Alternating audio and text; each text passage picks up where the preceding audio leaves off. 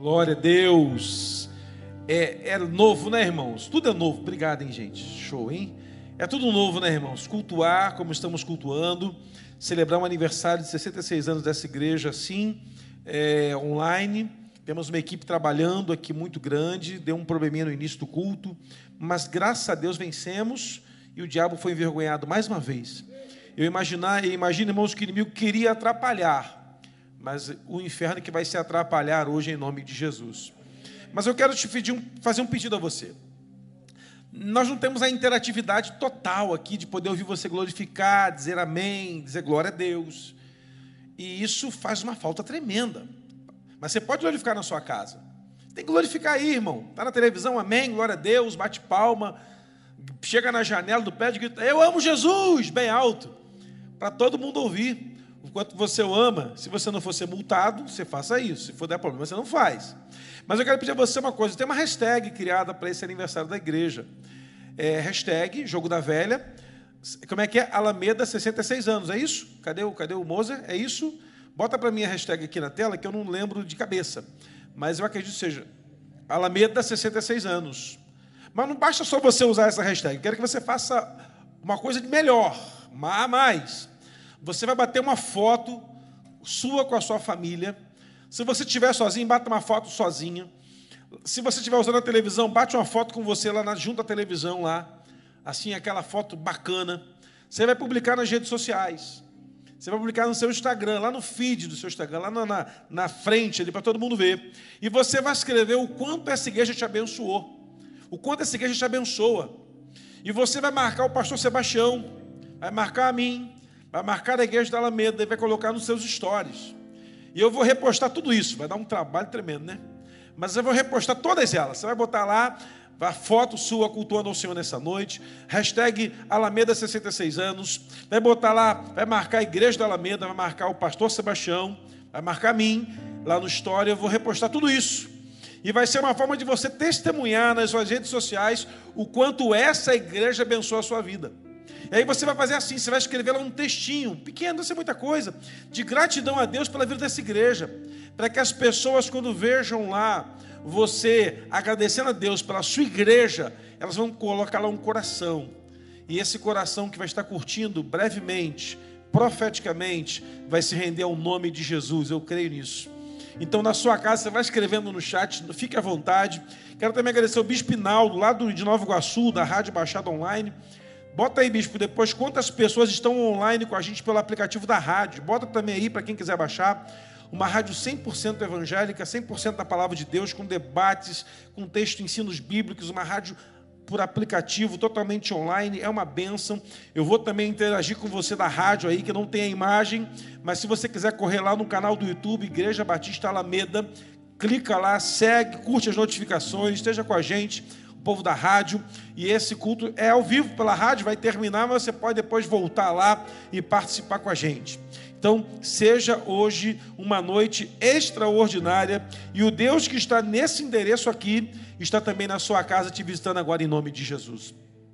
Amém? Já tem gente mandando mensagem aqui para mim. Mas vamos lá. Vai ser uma bênção hoje e vai ser pelo YouTube, pela Rádio Baixada Online e vai ser também a sua motivação motivação de se mover no seu Instagram, no seu Facebook, para abençoar outras pessoas que não estão aqui hoje, mas estarão online com a gente amanhã, em nome de Jesus. Bom, vamos lá. Eu quero falar hoje, primeiro livro de Samuel, capítulo 17, a partir do versículo 38.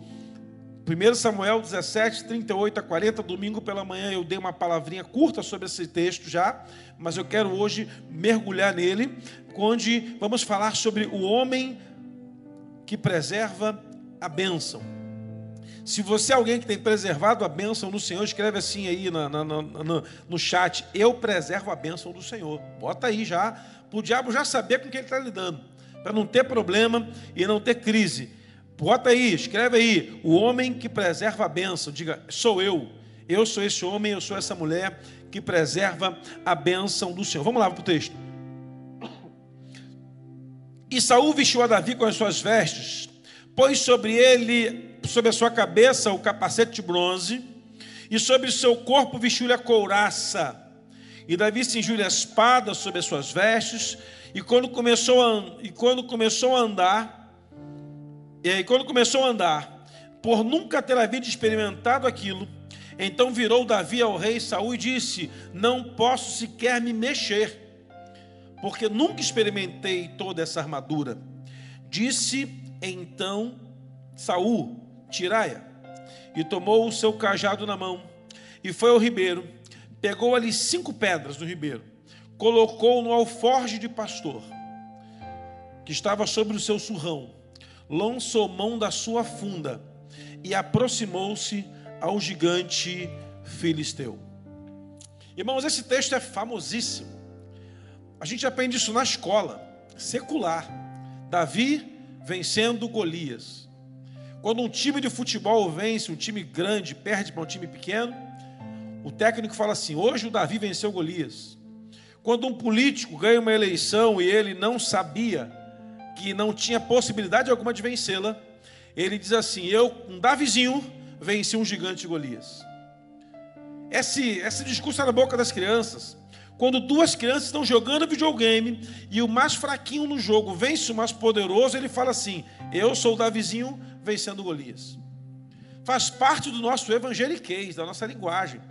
Quando um gigante, quando algo grande nós vencemos, nós falamos assim: O Davi, mais uma vez, venceu o gigante Golias.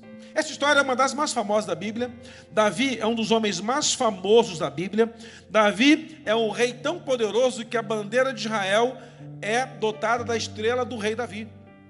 Quando você for a Jerusalém, você pode ir na cidadela de Davi, tem uma estátua de bronze grande de Davi, denotando que ele esteve naquele lugar. Davi foi um homem muito importante na sua trajetória como rei de Israel, restaurou muitas coisas, porém, nem sempre tudo foram flores. Estamos aqui diante de um texto, e eu quero falar sobre este homem que preserva a bênção, mas não quero usar apenas Davi, quero usar outros homens da Bíblia que preservaram a bênção. Mas eu quero começar com Davi. E eu olho para a vida de Davi e vejo Davi saindo de casa com a orientação dos seus pais, do seu pai. O seu pai manda que ele vá à guerra levar lanche, suprimento ao comandante da batalha e aos seus irmãos. E Davi sai carregando lá uma lancheirinha com um sanduíche. E quando ele chega na guerra, ele vê um ambiente que ele ouviu falar, mas nunca viveu. De um lado, os inimigos colocados prontos para a peleja, do outro lado, o tão poderoso, conhecido exército de Israel. Exército esse que na sua história não perdera a batalha. Exército esse reconhecido pelo seu povo como o exército que sobre ele estava a mão de Deus. Irmãos, pensa no orgulho de um exército de pensar que eles poderiam ir para a guerra e Deus estaria com a mão sobre eles. Quando Davi vai para aquele lugar, ele vai se lembrando de guerras que Moisés lutou no deserto contra inimigos e venceu. Ele lembra de batalhas que Abraão, o pai da fé, lutou contra inimigos e venceu. Davi, ele vai olhando para o histórico lá do passado e vai percebendo fantástico, Josué vitorioso, Israel é um exército poderoso. E quando Davi entra no contexto da guerra, ele percebe que nem tudo eram flores mesmo. Ele está ouvindo um homem gigante, aos seus olhos, um homem poderosíssimo, fortemente armado, insultando o rei Saul e a toda a nação de Israel. E Davi, então, sem entender, ele começa a perguntar o que estava acontecendo. E dizem a ele: ó, tem um cara aí humilhando Israel, humilhando o rei. Já se passaram 40 dias e nada acontece. E segundo a tradição que recebemos de nossos pais, segundo a ética dos hebreus, funcionaria assim: precisamos então, já que ninguém vai para a guerra, enviar o rei para lutar em nome do exército. Saul também era um homem forte, poderoso, a sua espada vencera batalhas, o seu escudo defendeu Israel, o seu capacete o protegeu de levar golpes mortais durante muito tempo. A armadura de Davi era uma armadura vitoriosíssima.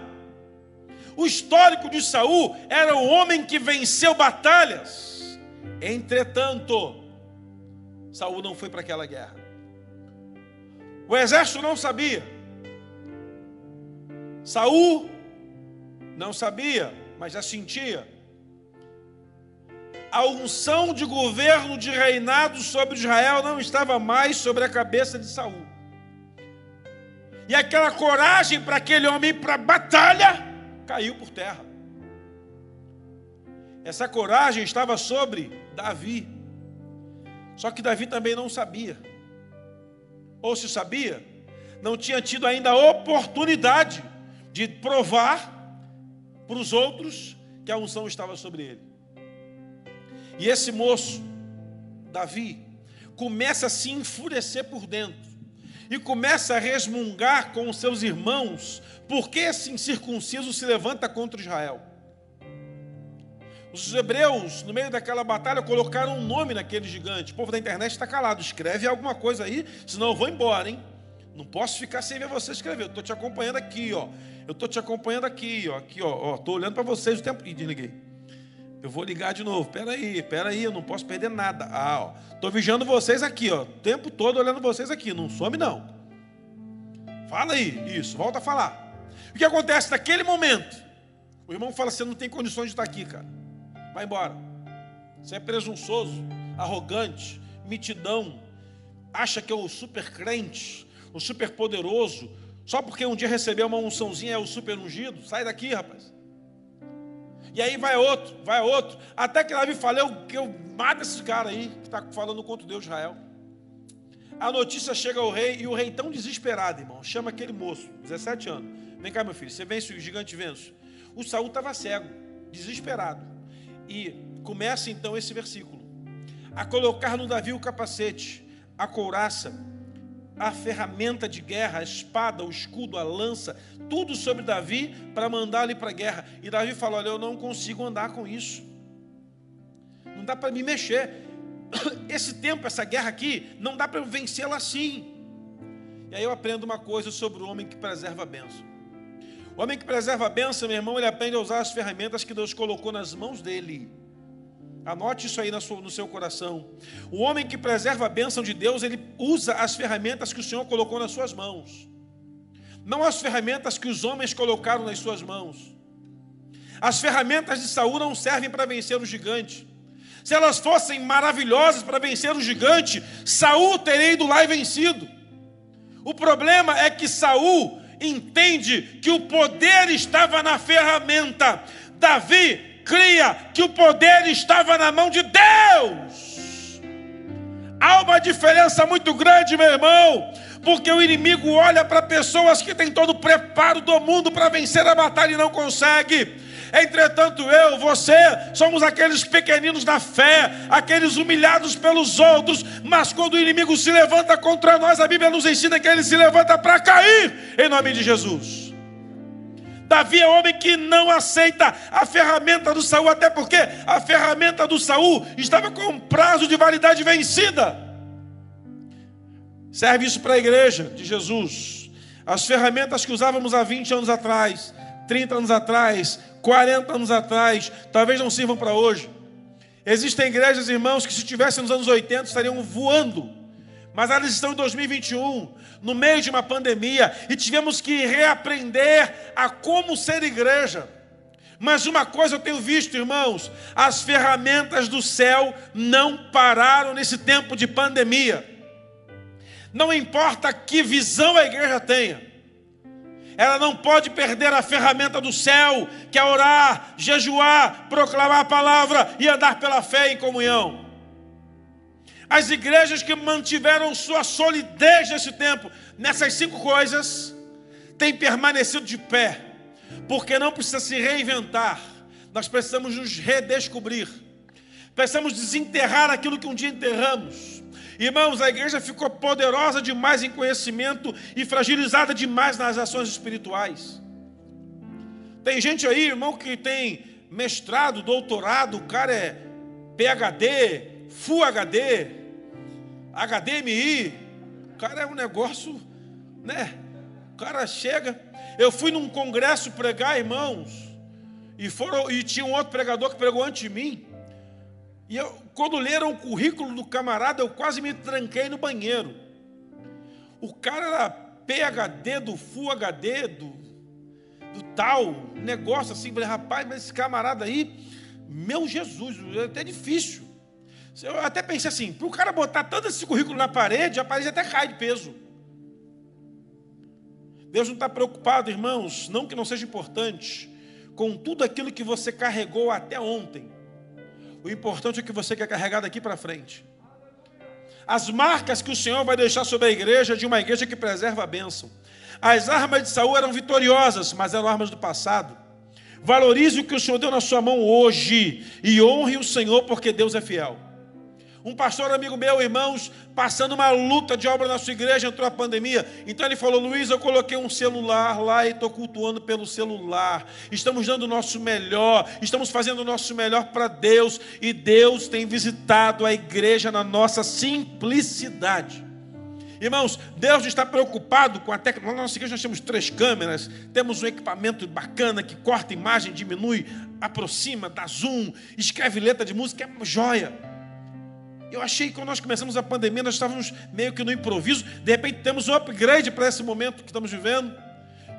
E aí eu pensei, nós já tínhamos culto online há muito tempo, só que decidimos ir para o YouTube, nós não estávamos, estávamos usando outra ferramenta. Vamos para o YouTube e começamos a nos movimentar. Só que eu vi pessoas com simplicidade, irmãos, com telefones e um celular, por um canal mais simples, fazendo coisas extraordinárias. Deus não está preocupado com a tecnologia que carregamos. Deus está preocupado com as verdades que se permaneceram no nosso coração desde quando Ele acendeu a chama do primeiro amor. Precisamos voltar à chama do primeiro amor, de gastar o joelho dizendo: Deus, eu quero a tua presença na minha vida. Temos que voltar, irmãos, a abandonar a televisão, a internet, o Facebook, o WhatsApp, entre todos os outros, e voltar a declarar que o Deus da palavra precisa voltar a mover o nosso coração como movia antes voltarmos a andar pela fé e dedicarmos a Deus não só o que somos, mas tudo o que temos na mão dele. As ferramentas do Saul são lindas, servem para o museu, mas não servem para o amanhã, não servem para os próximos 30 anos, as ferramentas do Saul, irmãos, vai prender Davi no passado e ele vai ficar paralisado vendo o inimigo vir vencê-lo. Mas não, o, Saul, o Davi vai lá, pega cinco pedras e Davi tem um histórico, irmãos.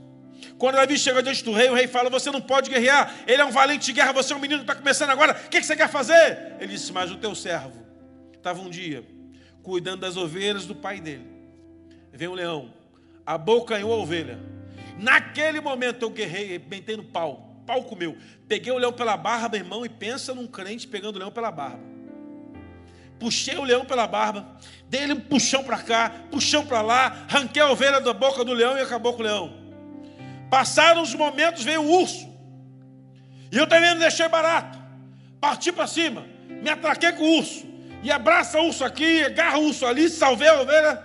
E vou fazer igual com esse gigante. Davi venceu batalhas que ninguém estava vendo. Davi era um homem que estava lá na roça, pisando no mato, fezes de animal, tirando carrapato de ovelha, destruindo, matando o lobo a pedrada, porque a funda servia para espantar o lobo no meio do arraial. Quando o lobo se aproximava, para que o, o, o, pastor não chegasse perto do lobo, ele de longe atirava a pedra com a funda. Davi, irmãos, era perito em matar lobo no rebanho. E as pedradas eram certeiras. Só que chegou um dia, meu irmão, que Deus deu para Davi um auditório. Todo Israel estava observando. Todos estavam olhando para Davi. Irmão, receba uma palavra no seu coração profética em nome de Jesus. O homem que preserva a bênção, a sua hora vai chegar em nome de Jesus. Você não precisa do outdoor, da placa de LED, do, do, dos dos equipamentos projetando você, nem das primeiras páginas do jornal, mas Deus vai contar a sua história. Prepare-se, porque o Senhor vai na hora certa exaltar o seu nome, porque exaltando o seu nome, o nome dele é muito mais exaltado. Tem pessoas, irmãos, que são improváveis, e são esses improváveis que Deus tem levantado nesse tempo esquisito. São os improváveis que Deus tem levantado nessa geração, irmãos. Eu tenho olhado para tanta gente que eu nunca imaginei que estaria fazendo tantas coisas grandes para Deus. Pessoas improváveis estão se levantando. Deus vai levantar você no meio das malhadas para que o inimigo caia, mas permaneça preservando a bênção que o Senhor te entregou. O que o Senhor te entregou? Se é uma, pastor, Deus me entregou uma célula. Tem oito pessoas. Cuide desses oito. Irmãos, faça desses oito filhos na fé espiritual. Pegue esses oito, torne eles discípulos de Jesus. Os abençoe de uma forma tão poderosa que eu não sei aonde você vai chegar mas você vai levar esses oito para a eternidade contigo. Não, pastor, mas eu queria ter uma célula com 50, igual o fulano. Irmão, hoje são oito. Davi começou matando urso, pedrado em lobo, matando leão. E de vez em quando, irmão, e nessa pandemia, tem gente que está tendo que matar um leão por dia, né? Fala a verdade, meu irmão. Nessa pandemia, tem pessoas matando um leão por dia. E eu costumo dizer o seguinte, irmão: se você não matar o leão de hoje, amanhã são dois. E se você esmorecer hoje e ontem, amanhã são três. Prepare-se para matar um leão a cada dia, sabendo de que pode piorar, vai vir gigantes. Mas lembre-se de Davi: assim como ele matou o leão e o urso, o gigante também caiu, porque este homem preservou a bênção. Estruturas do passado estão paralisando pessoas a olharem para o futuro. Estruturas do passado estão paralisando pessoas a olharem para o futuro. Irmãos, de que adianta um tempo tão lindo quanto esse numa pandemia dessa? Igreja não está aqui. Igreja, irmãos, é o relacionamento. Igreja é o relacionamento. Um amigo meu inaugurou o templo da igreja dele em dezembro de 2019, um templo faraônico. Janeiro ele tirou férias.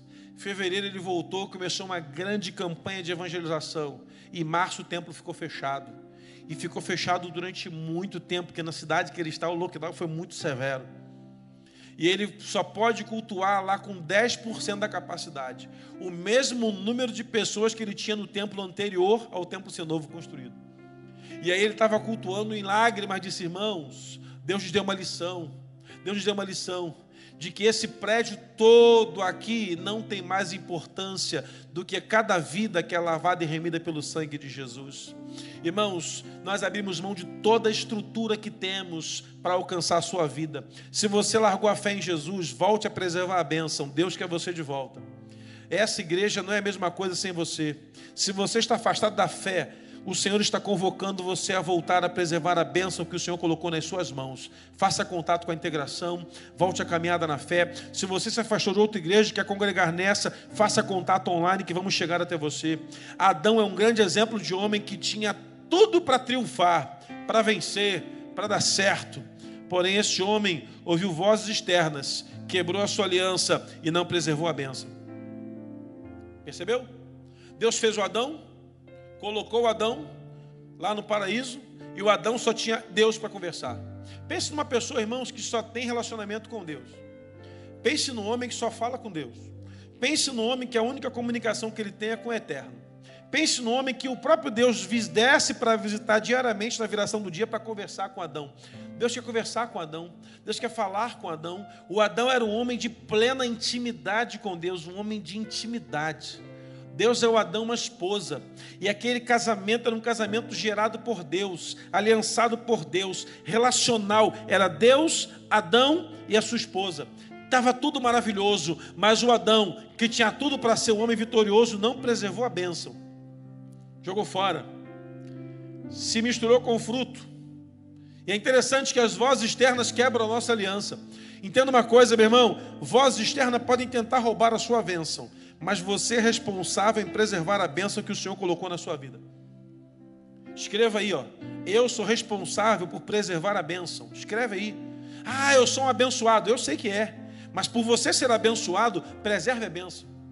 Porque onde o abençoado, vem comigo, câmera, onde o abençoado vai, a bênção vai atrás. Então, se você vai para a direita, para a esquerda, lembra disso? Na minha frente, parata, por todo lado. Sou abençoado. Lembra dessa, varão? Essa não dá, não, porque tem que ter uma bateria, tem um sistema, né? Sabe o que acontece? Quem é abençoado, a bênção já vai atrás. Mas se você não preservar, ela vai embora.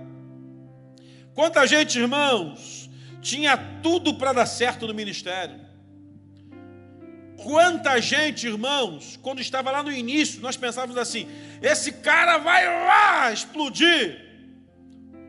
tempo passou, ele foi explodido, porque não preservou a bênção. Eu me lembro, irmãos, falo isso com tristeza, de ter, num período de seminário, conhecido uma pessoa, um cidadão, que não fazia no mesmo seminário onde eu fazia. Esse camarada era um joia pregador, assim, de ponta. Top, irmão, top. Tudo para dar certo. Mas no meio do caminho não preservou a bênção. Em qualquer momento de escolha, ele seria o primeiro a ser escolhido mas ele não preservou a bênção da aliança que o Senhor tinha dele no seu chamado. O chamado que Deus tem para a sua vida faz você andar num propósito, ouça a palavra de ontem. Mas faz você também ter um entendimento. Você não pode perder a visão, ouça de ontem pela manhã, porque se você pode estar caminhando com Jesus ao seu lado sem percebê-lo. O homem que preserva a bênção não anda sozinho. O homem que preserva a bênção não anda afastado de nada, anda agarrado na fé. Outra coisa, o homem que preserva a bênção não se opõe a grandes batalhas. Eu queria ler aqui um outro texto da palavra de Deus, não precisa você abrir, não. Vai aparecer na tela para a gente aí. Segundo Samuel, capítulo 28, de 8 a 12, diz assim. Segundo Samuel 23, perdão, de 8 a 12, diz assim: Esses são os nomes dos poderosos homens que Davi teve. Primeiro deles, José Bacebete filho de Taquemone, principal dos capitães. Este era Adino. Esse se opusera com uma lança a oito, contra 800 homens e os feriu em uma só batalha.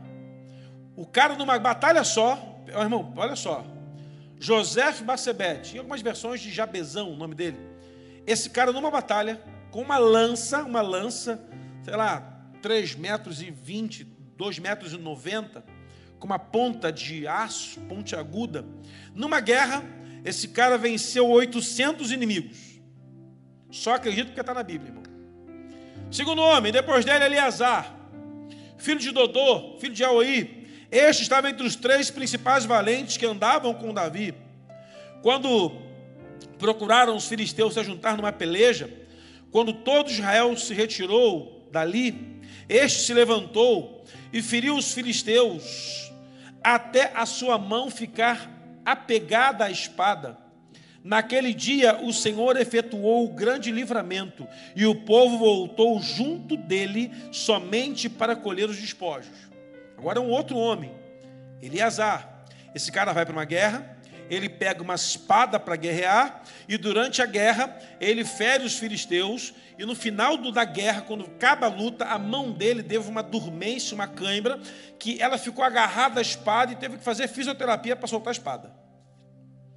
Depois dele, Samar, filho de Agé, o Ararita, quando os filisteus se juntaram com uma, numa multidão, onde havia um pedaço de terra cheio de lentilhas, o povo fugiu diante dos filisteus. Este pôs-se no meio daquele pedaço de terra e defendeu e os feriu os filisteus, e o Senhor efetuou um grande livramento. Esse é o terceiro homem, o Samar. O Samar, a Bíblia não fala que ele tem espada, não fala que ele tem lança, mas fala que ele tem braço e pernas. E ele começa a dar soco, golpe, pernada, cabeçada e soco num, pernada no outro, rabo de arraia para cá gravata de porteiro, e o negócio foi pau comeu. Mas Deus deu o livramento. E quando eu olho para o Samuel, eu percebo o seguinte: ele não tem ferramenta nenhuma, mas também não está fugindo da guerra. Homens que preservam a bênção fazem isso. Perceba que o Eleazar tem uma lança, o José Pacebeste tem uma lança, o Eleazar tem uma espada e o Samar tem os braços. Todos fugiram, mas faça como Samar. Lute sempre com a convicção de que, ainda que você esteja sozinho, Deus está do seu lado. E se Deus está com você, você já passou a ser maioria. Posso ouvir um glória a Deus?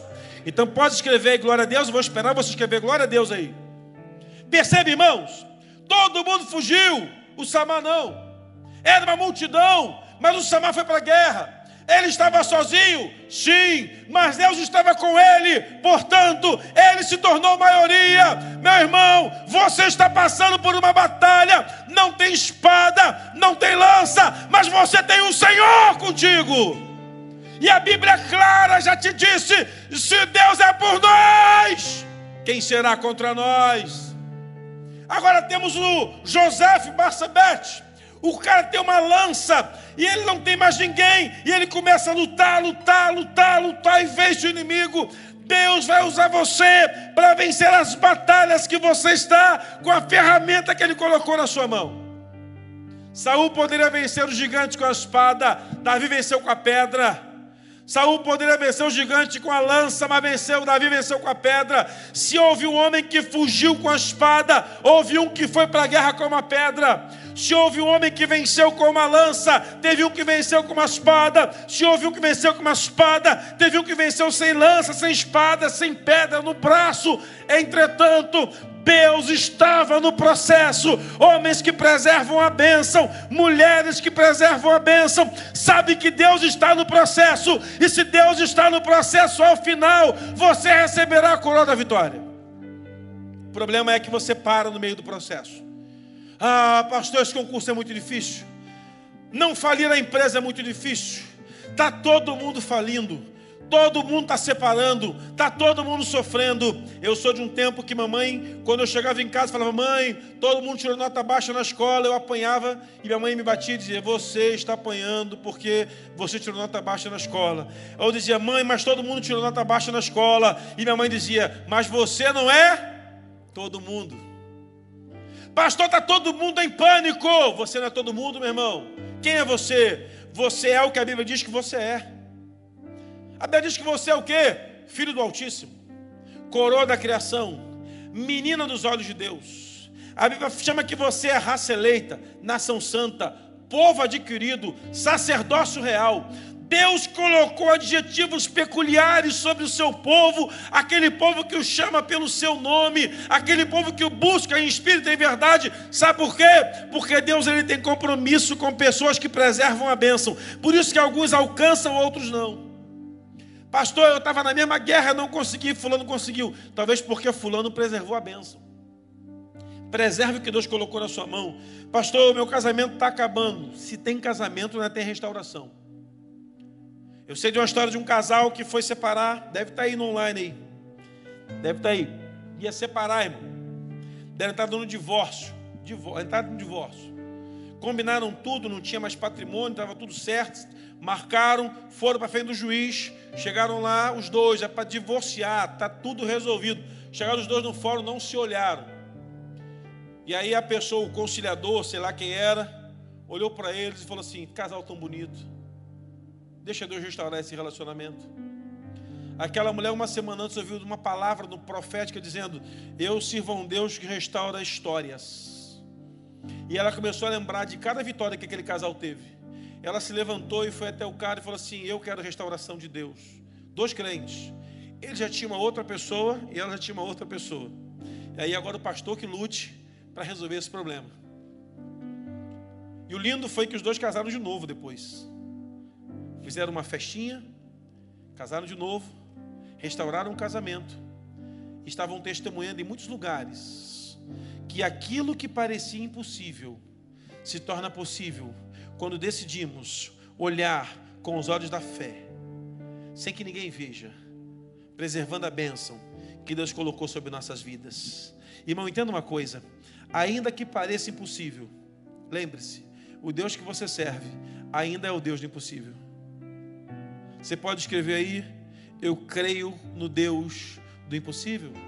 Escreva aí, eu creio no Deus do impossível. Adoro esse louvor, irmãos. Esse louvor que diz que Deus ele é um Deus de impossível. Eu adoro quando a gente olha para situações de pessoas que chegam com um diagnóstico em que o médico diz que não tem mais jeito, mas essa pessoa continua crendo. Teve uma moça da nossa igreja que partiu, irmãos, ela tinha câncer. E ela teve um câncer muito agressivo. E era um câncer assim muito agressivo mesmo. Ela fez o primeiro tratamento, fez o segundo, fez o terceiro, fez vários tratamentos. Mas uma coisa que me impressionou com essa jovem foi que ela vinha da quimioterapia arrebentada, irmãos. Mas se fosse quinta-feira, pastor, ela é da célula. Arrebentada. E ela ia para a quimioterapia de ônibus. Voltava moída. E a célula dela ela marcou na igreja para facilitá-la. E ela chegava na igreja quebrada, toda arrebentada.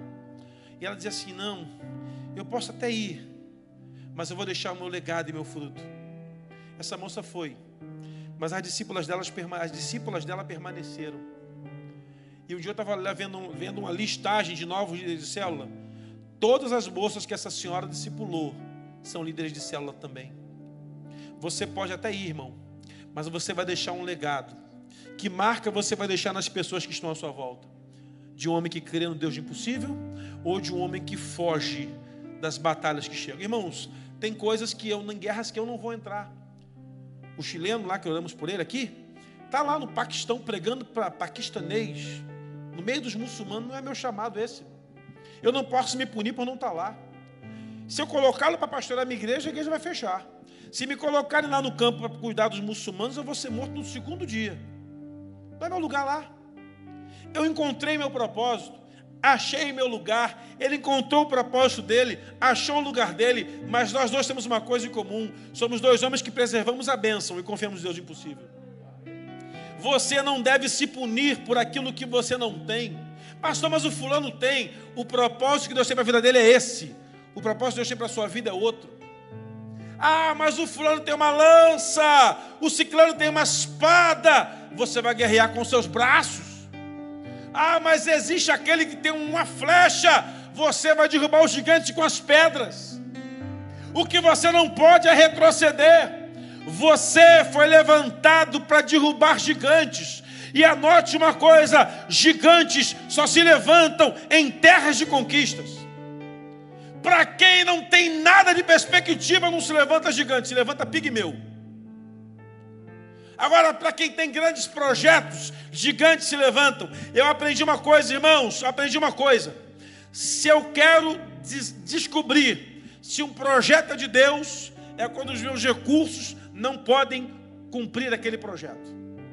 Aí, percebeu? Que Deus nunca mandou você fazer uma coisa que está dentro do orçamento? Percebeu, crente? que quando você vai fazer alguma coisa, nunca está dentro do seu planejado. Quando tem isso, é porque Deus está no negócio. Porque tudo aquilo que é certinho, que é natural, pode até ter Deus, mas você pode estar limitando o que Deus vai fazer. Mas quando você tem desafios para Deus, eles sempre são maiores que as suas possibilidades. Pastor Deus me colocou, né? É Deus.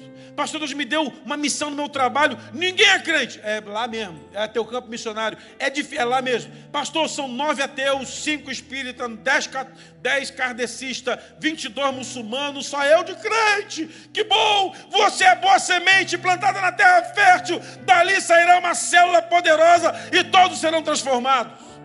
Sabe por quê? Porque em cada casa Deus plantou um crente. Já reparou isso? Que em cada família Deus colocou um crente estrategicamente. Aí você vai dizer, pastor, a minha família é muito difícil. Eu duvido que tenha alguém pior que você na tua família. E você foi ganho para Jesus. Se você foi transformado, meu irmão, Deus pode mudar qualquer um. Olha para você. Fecha aqui, fecha aqui, fecha aqui, fecha aqui, fecha mais. Tá, deixa eu chegar perto. Olha aqui, olha nos meus olhos aqui. Tu não prestava antes de Jesus. Fala a verdade. É que ninguém sabe. Deixa eu revelar aqui pecado aqui. Não sai da internet, não. Não desliga, não, senão eu vou aí. E vou te arrebentar. Antes de Jesus, se não fosse Jesus, o que seria de você, meu irmão? Tu não prestava. Tu era carne de pescoço. Quando eu me espalho, ninguém me ajunta. Se pisar no meu calho, eu arrebento também. E meu negócio é esse. Se Jesus mudou você, então entenda: você é um missionário para mudar toda eu estou dizendo, toda a sua família em nome de Jesus. Escreva aí no chat: toda a minha casa vai ser transformada em nome de Jesus. Toda a minha casa vai ser transformada em nome de Jesus. Tem os mais complicados, esses mesmos, que Deus vai querer pegar para fazer uma grande obra. Pastor, mas a empresa está quebrada. Fica tranquilo, irmão. Deus pode estar fundando esse barco para te dar um barco melhor. Mas também Deus pode estar acendendo no teu coração a chama para que você continue nele, remando, lutando no meio dessa maré. Ao final, você vai ver o seguinte: Pastor, eu estou cansado, estou arrebentado, foi difícil, entretanto, preservei a bênção e Deus foi fiel. O homem pode ser infiel, irmão, mas o Senhor sempre procederá com fidelidade sobre as nossas vidas. porque uma das marcas do meu Deus e do seu Deus é que ele é fiel. O homem que, o homem que preserva a bênção entrega sempre o melhor de si. O que você tem de melhor para entregar para Deus? Vou te contar um testemunho particular. Eu estava no culto, irmãos, para a construção do nosso templo novo. Era um culto maravilhoso. Nós tínhamos um culto manhã, tarde e noite lá na igreja. O da noite era um negócio insuportável, não tinha como transitar. Né? Da tarde dava, da manhã também. Mas o da noite era, era intransitável, era uma coisa de maluco na igreja. Eu estava naquele culto. E eu tinha dito para ele assim: vamos construir o templo novo, irmãos. Vamos construir o templo, vamos construir o templo novo. Começamos a construir um templo novo. E aí eu resolvi parar a obra. Vamos parar a obra e vou para a obra porque não está dando, e apertou o financeiro. E eu fui lá perto da minha, da minha casa, e da igreja tem um monte. Eu fui lá orar, e o Espírito Santo falou comigo assim: não pare. Mas eu falei: não, é coisa da minha cabeça, não é para é para parar, porque não tem dinheiro, Senhor. Como é que não faz obra sem grana? E aí o Espírito Santo falou comigo assim: ensina a igreja a sacrificar o Isaac. Aí domingo eu fui para o culto. Irmão, Deus falou comigo que é para sacrificar o Isaac. Raspei minha poupança, coloquei no envelope e consagrei ao Senhor. Tinha uma pastora que era da nossa igreja pregando. E o alarme do meu carro disparou. E aí eu fui, nunca tinha acontecido isso. O diácono foi lá e pip, desligou o alarme do carro. E disparou a segunda vez. E eu já estava amaldiçoando o dono do carro. Esse dono desse carro é um infeliz. Depois eu vi que era meu. Deve ser problema de fábrica. Não é culpa do dono. O dono não tem culpa, é a fábrica, Aquelas, aqueles, né? E aí, na terceira vez que o alarme disparou, eu lembrei de Samuel. Fala, Senhor, que teu servo ouve. E o Senhor me deu uma palavra que eu tinha que sacrificar aquele carro. Eu peguei o carro e dei de oferta. E fui para casa a pé, com a minha esposa e meu filho. Só que no dia seguinte tinha culto. Eu peguei o carro e fiquei andando com ele. Falei, Senhor, eu dei o carro, mas ninguém quer comprar. Aí o Senhor falou comigo, eu estava dirigindo, falou assim: se o carro fosse meu, você não estava dirigindo. Porque o carro agora é meu, não é mais seu. Você devia estar dirigindo o carro. Primeiro de novembro, irmãos.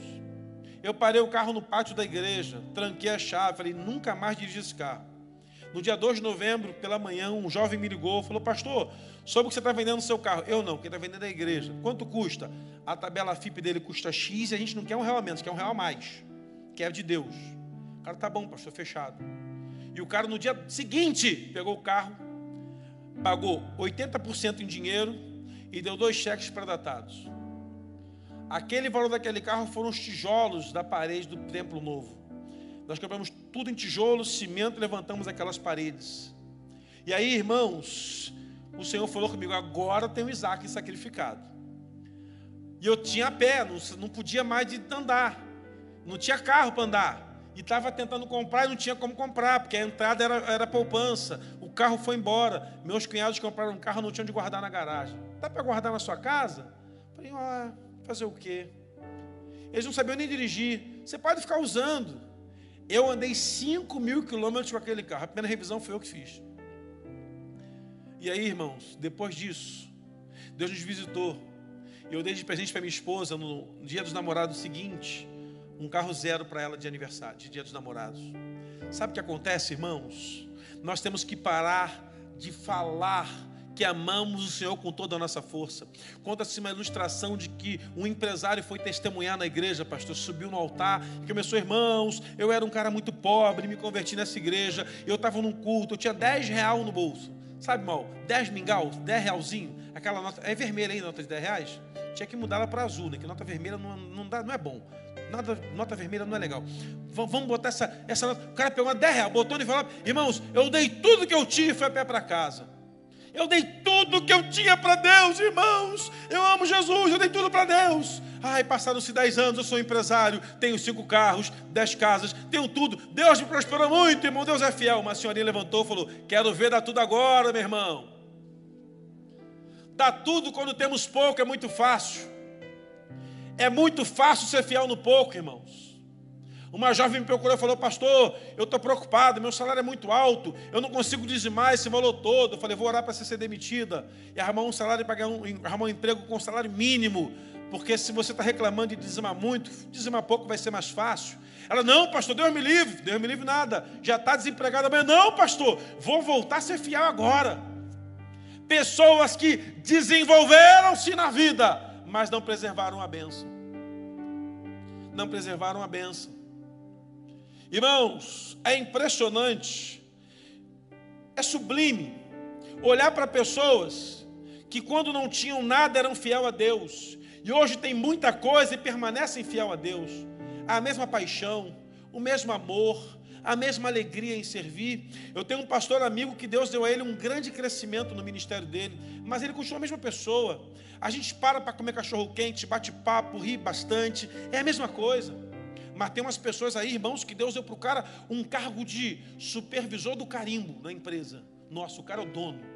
Ele muda até de terno, muda até de linguagem, muda até a forma de andar. Porque tem que ser elegante agora. Irmãos, preserve a bênção. Deus ama você com aquilo que você tem. Mas o que você tem, aprenda. Tudo que você tem pertence ao Senhor. Tudo que você tem pertence ao Senhor. A Bíblia nos ensina em Romanos 11 que tudo pertence a Ele, porque dele e por Ele e para Ele são todas as coisas. Está com teu carro novo? Dê carona para quem está a pé da igreja. Pode ajudar com cesta básica? Dê o dobro esse mês. Quer abençoar a sua igreja? Procure uma forma de financiar esse telão de LED. Se você não puder, junte com mais três ou quatro. Pastor, vamos ajudar. Entenda, meu irmão, uma coisa: Deus quer usar a sua vida, preserve a bênção. Ah, meu irmão, uma coisa que eu aprendi olhando para esse texto desses três camaradas que guerreavam com as suas armas, que Deus não menospreza com aquilo que nós não temos. Deus valoriza aquilo que temos. Deus não menospreza aquilo que nós não temos. Ah, Deus não está cuidando de mim, porque não, não, não, fique tranquilo. Mas eu não tenho isso, não tem problema. Irmãos, é, eu, eu, eu, eu, vou te confessar, irmãos, eu conheço pastores que não conseguem conjugar o verbo no tempo certo, mas são homens de Deus. Quando pegam o microfone para falar, quando começam a orar por enfermos, são curados. Pessoas simples, que não têm muito a oferecer aos nossos olhos, mas têm uma conectividade com o eterno poderosa. E tem tanta gente, irmãos, com tanta formação e se perdeu na fé. Ah, querido, em nome de Jesus, preserve a bênção. Preserve a bênção. Seja o homem que preserve a bênção. Seja o homem que preserve a bênção na sua caminhada. Deus não vai ser colocado na forma que você deseja, Ele é muito mais infinito. Grandes batalhas que Deus coloca na nossa vida não é apenas para testar a nossa fé, mas é para gerar em nós um grande testemunho. Uma moça me procurou uma ocasião que não podia engravidar. E disse, pastor, é uma luta muito grande para mim isso. E Deus deu a ela um filho depois de um tempo. E ela estava lutando, falou, pastor, é uma luta muito grande ser mãe. Como é difícil ser mãe, pastor, é muito difícil. E aí Deus honrou que deu o segundo filho, o primeiro pequenininho, o segundo no bucho. E aí era uma luta com um pequeno e com outro, sem poder trabalhar, numa guerra tremenda. E aí a gente orando, ela de uma outra igreja, eu encontrava nos encontros que a gente fazia de, de, de encontro com Deus, e eu conversando com ela, falou, pastor, agora são dois lá em casa. Você não queria filho, filho? Deus deu em dobro. Pastor, mas Deus tinha que dar uma unção em dobro. O Deus que dá o cavalo, meu irmão, dá água para beber. Fica tranquila. Esses dois meninos vão ser profetas das nações. E ela começou a declarar isso, porque toda criança bagunceira, irmão, vai dar trabalho para o diabo também. Então, teu pastor, meu filho é muito bagunceiro. Ah, eu abençoo, unge logo ele. Já manda para o seminário. Oi, pastor. Você conhece a gente assim? Que é bagunceiro? Dá trabalho para o diabo? Amém, pastor. Deve ter aí dos pastores aí. Irmão, aquela criança que é complicada, faladeira, dá a Bíblia para ler, meu irmão. Porque ela vai falar de Jesus. Ah, pastor, mas meu filho, ele é cheio, ele é esquisito, ele é encrenqueiro. Bota esse menino para ler a Bíblia. Bota essa moça para vender instrumento. Porque eu tenho visto irmãos jovens que ninguém dava nada por eles. Hoje fazem grandes coisas para Deus. Aprenda uma outra coisa: nunca desista das suas histórias que Deus determinou escrever para você, porque desistentes não marcam gerações. Deus não tem comprometimento com pessoas que desistiram. Eu estava ouvindo uma pregação do bispo JB Carvalho, ele falava isso, sensacional aquela ilustração que ele deu. Um professor chega na universidade falando sobre desistir e pergunta assim: irmãos, que alguém aqui conhece Gandhi desistiu? E todo mundo, não, Gandhi não desistiu. E ele vira e fala assim: é, Davi, da Bíblia, desistiu? Não, desistiu. E aí ele pergunta de novo: é, Wilson Bolt desistiu? Não, desistiu. Aí perguntou lá assim: é, José Amoeto desistiu? A pessoal, não sei quem é não, nunca ouvi falar, porque deve ter desistido. As pessoas que desistiram não marcam histórias. Irmão, se a sua batalha espiritual se agarre no Senhor, porque temos só uma certeza: se estamos numa guerra, estamos com o Senhor, ao final já sabemos o resultado. Mas as guerras que você entrou sozinho, se desembarace. Mas as guerras que você sabe que você entrou com Deus, vá até o final. A Bíblia nos ensina que nós não podemos retroceder. Deus não tem comprometimento com os aqueles que retrocedem. Portanto, não negocie as oportunidades que chegaram em suas mãos.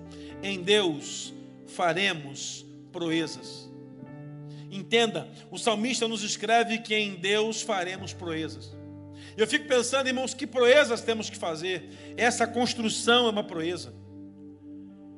Aprenda, meu irmão, que nós somos pessoas que caminhamos numa pegada de lutas a cada dia e vemos a cada luta que passamos o Senhor operando sinais e maravilhas. Sabe por quê? Porque somos aqueles que preservam a bênção. Mas nunca esqueça de uma coisa, meu irmão, e anote essa frase: o homem que preserva a bênção ele sabe a quem pertence a glória. Escreva para mim aí no chat. O homem que preserva a bênção sabe a quem pertence a glória. Venceu a batalha? A glória não é sua, a glória é do Senhor. Acabamos de construir nosso templo, a parte interna toda pronta. E teve uma reunião de pastores. Um pastor me abraçou e falou: Meu filho, parabéns. O que Deus fez nessa igreja aqui em tão pouco tempo, nessa construção, é maravilhoso. Parabéns, você está de parabéns. E eu falei assim, pastor, que Deus dê sete vezes mais a sua igreja. Nós não podemos esquecer que nós não tínhamos um real para construir. E Deus moveu com a sua glória do primeiro dia até aqui e moverá até o final. Guarde no seu coração o homem que preserva a bênção. Ele sabe a quem pertence a glória. Diga na sua casa: Eu preservo a bênção. E eu sei que a glória pertence ao Senhor. Gigantes se levantam para cair. É uma linguagem de crente, né? Os gigantes se levantam para cair. Eu tenho olhado, irmãos, para tantos crentes que têm caído em tempestades tão pequenas, não estão prontos para grandes batalhas. Porém, com as ferramentas que o Senhor colocou nas suas mãos, outros verão que a glória de Deus tem se manifesta em sua vida queria cantar um louvor para a gente terminar e orar. Eu quero que você bata aquela foto. Escreva um testemunho aí embaixo do que Deus fez na sua vida. E marca a sua igreja, marca, marca, me marca, marca o pastor Sebastião, marca a igreja, hashtag 66 anos Alameda. Escreve aí o, o, né, no chat aí, o povo do chat, qual é o hashtag que tem que ser. Coloca lá nos stories que eu vou compartilhar isso. Eu quero convidar você, meu irmão, a declarar que você sabe que você é um homem que preserva a bênção. E você também sabe a quem pertence a glória. Antes desse culto começar, aqui, faltando alguns minutos, a internet zerou, parou, deu um problema. Começou a oração ali atrás, o povo do fogo. E se botar muito fogo, não queima o cabo na mão, deu certo. E o povo do louvor aqui começou a adorar o Senhor. Irmãos, antes de entrarmos online, já estávamos cultuando ao Senhor. E a internet, meu irmão, que, que era um problema, passou a ser uma circunstância para glorificarmos a Deus. Estamos terminando esse culto daqui a alguns minutos, declarando que nós preservamos a bênção e sabemos a quem pertenceu a glória. Deus moveu mais uma vez. Se o diabo achava que ia não permitir você cultuar na sua casa, ele está muito enganado. Toda vez que o diabo se levanta, ele se levanta para cair. Toda vez que ele vem para nos atrapalhar, ele sai atrapalhado. Toda vez que ele vem para nos dividir, ele sai dividido, porque nós somos crentes que preservam a bênção. e aquele que preserva a bênção sabe exatamente a quem pertence a glória. Vamos orar ao Senhor, curve sua cabeça, feche seus olhos, feche seus olhos. Se você puder na sua casa, erga sua mão bem alto, onde você está na sua casa. Se der para você ajoelhar aí, ajoelhe na sua casa e declare ao Senhor: Senhor, eu estou numa guerra. Davi deu um nome, os soldados deram um nome a Golias. Golias não era o nome daquele filisteu, porque Golias é o nome hebreu. Entenda isso. Golias é o nome hebreu. O filisteu tinha outro nome. Os hebreus o apelidaram de Golias, aquele que desnuda, aquele que nos envergonha, aquele que nos expõe à vergonha. O diabo quer te expor à vergonha, mas você é o crente que preserva a bênção. Envergonhado será o diabo em nome de Jesus. Envergonhado será o inferno em nome de Jesus. E ao final, as pessoas hão de declarar: O meu Deus é maior, o meu Deus é fiel. E você vai corroborar dizendo: Eu sei em quem eu tenho crido, e eu estou bem certo de que meu Deus é poderoso para guardar o meu tesouro até o dia final. Meu irmão, o diabo ele quer roubar de você aquilo que Deus prometeu em bênção. Por isso você deve preservar a sua bênção. Guarde a revelação plena do que Deus colocou no seu coração. E entenda a presença de Deus, a bênção do Senhor vai gerar em você perseverança. E a perseverança vai gerar em você crescimento. E esse crescimento vai gerar honras ao nome do Senhor. E ao final você vai publicar dizendo: Eu creio que o meu Deus é poderoso. Vai escrevendo aí, vai escrevendo aí, vai escrevendo aí, vai tirando foto, vai compartilhando no seu Instagram. Vamos cantar o quê? Esse louvor? Esse louvor tem uma história, irmãos. Uma pessoa começou um tratamento médico. Ela estava grávida e o médico disse que seu bebê não teria vida, que seu bebê nasceria sem cérebro. E essa moça recebeu uma palavra profética, disse para ela: minha filha, ouça esse louvor todos os dias, você não está sozinha. Essa moça fez exame no terceiro, no quarto, no quinto, no sexto, no sétimo, no oitavo e no nono mês. E ela disse o seguinte: o médico falou, o seu bebê não tem cérebro. E eu falei para essa menina, minha filha, tem tanto político sem cérebro no Brasil aí, artista de televisão, jogador de futebol. Seu bebê vai ter cérebro, fique tranquila, meu. Fique tranquila. O bebê nasceu. Primeiro exame feito na criança, uma ressonância. O cérebro estava lá perfeitinho, direitinho no lugar. E aí o médico falou: Mas tem uma mancha. Esse bebê não vai falar, não vai poder andar, não vai ouvir, não vai viver, vai vegetar. E essa mãe entrou em pânico de novo e recebeu uma segunda palavra profética: Minha irmã, você foi do quarto mês ao nono mês com o bebê, segundo médico, sem cérebro amamos os médicos, honramos os médicos, mas esse menino foi profetizado. Então, assim como ele, Deus deu o cérebro, Deus vai fazer esse menino falar, andar, correr e ouvir. E passando o tempo, os exames de audiometria diziam que ele não ouviria. Só que o diabo se enganou de novo. Ele estava mexendo com uma crente que preserva a bênção. E esse menino não só fala, anda, corre, pula, faz um barulho tremendo. E eu falei, mãe, já que esse moço é um milagre, já entrega ele para o sacerdote e diz assim: ó, esse vai ser um profeta de Deus. E a mãe falou: vai ser, porque o nome dele não é Isaac à toa. Sabe o que acontece, meu irmão? As palavras do inferno se levantam muitas vezes para roubar a nossa bênção, porém, nós somos aqueles que preservam a bênção, e aquele que preserva a bênção sempre saberá a quem pertence a glória. Você pode ter desistido de você, mas Deus não desistiu de você. Você pode ter desistido do teu casamento, mas Deus não desistiu do seu casamento. Você pode ter desistido do seu chamado, dos seus propósitos, mas Deus não desistiu. Guarde uma coisa no seu coração. Quando Deus te entrega algo, Ele espera que você dê uma resposta. Vá até o final. Preserve a bênção. Irmãos, no mundo com tantos bilhões de habitantes, Deus confiou algo a você. Deus deu algo exclusivo a você. Outro não pode fazer o que Deus colocou para você fazer. Então faça. e faça depressa. Faça urgente. Faça correndo.